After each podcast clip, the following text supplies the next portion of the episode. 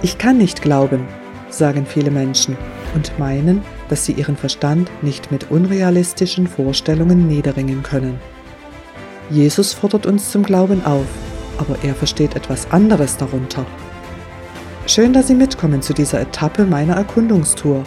Ich bin Tamara Schüppel und mich begeistert, wie realistisch Gottes Wort ist.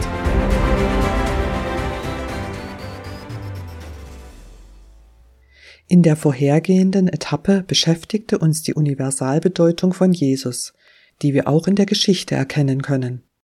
Aber wir stoßen schnell an unsere intellektuellen Grenzen, wenn Jesus übernatürliche Zusammenhänge erklärt. Ich zitiere die Bibel, Johannes Evangelium Kapitel 8, die Verse 21 bis 30. Dann wandte sich Jesus wieder an seine Zuhörer. Ich werde fortgehen, sagte er, und ihr werdet mich suchen. Aber ihr werdet in der Sünde sterben.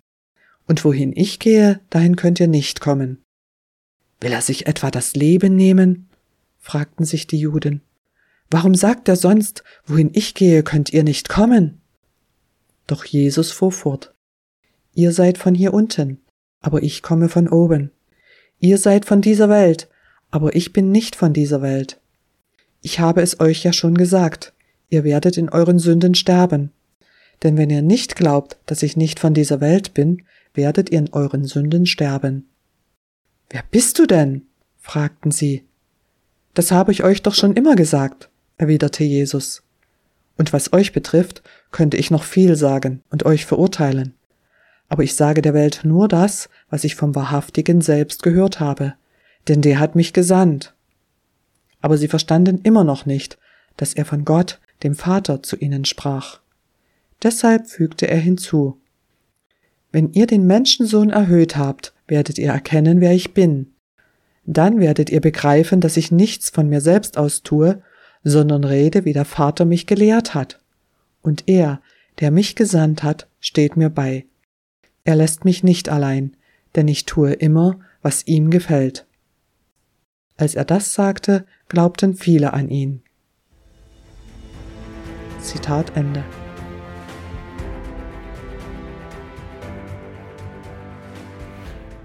Jesus erklärt, dass er von Gott kommt und bald dorthin zurückkehren wird.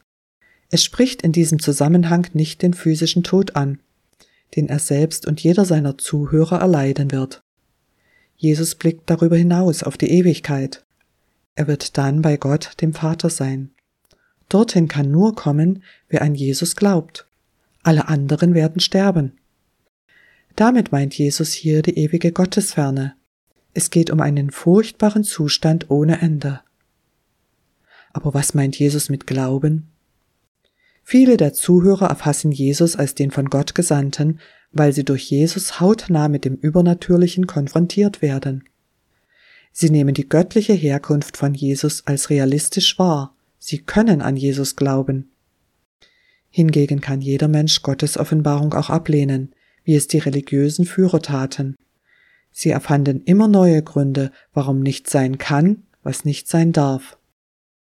Weil Gott alle Menschen liebt, weil er an unserem ewigen Wohlergehen interessiert ist, bekommt jeder Mensch eine individuelle Chance, Gott zu erkennen. Wie wir damit umgehen, entscheiden wir selbst. Jesus warnt jedoch vor den Konsequenzen. Jedenfalls meint er mit seiner Aufforderung zum Glauben nicht, dass wir unseren Verstand mit unrealistischen Vorstellungen niederringen sollen. Glaube beinhaltet zunächst einen Einblick in übernatürliche Zusammenhänge, den Gott selbst ermöglicht. Es geht dabei nicht unbedingt um übernatürliche Erscheinungen. Gott spricht zu jedem Menschen individuell. Er benutzt dazu unterschiedliche Wege, beispielsweise andere Menschen, besondere Erlebnisse, Gottes Wort und vieles mehr. Zudem beinhaltet echter Glaube aktive und kontinuierliche Jesus-Nachfolge. Deshalb spricht Jesus im Bibeltext von einer späteren Zeit, in der die Zuhörer wirklich erkennen werden, obwohl sie gerade echt ergriffen sind von Jesus und in diesem Sinn bereits glauben. Betrachten wir die Ereignisse damals im Überflug, verstehen wir besser, was Jesus meint.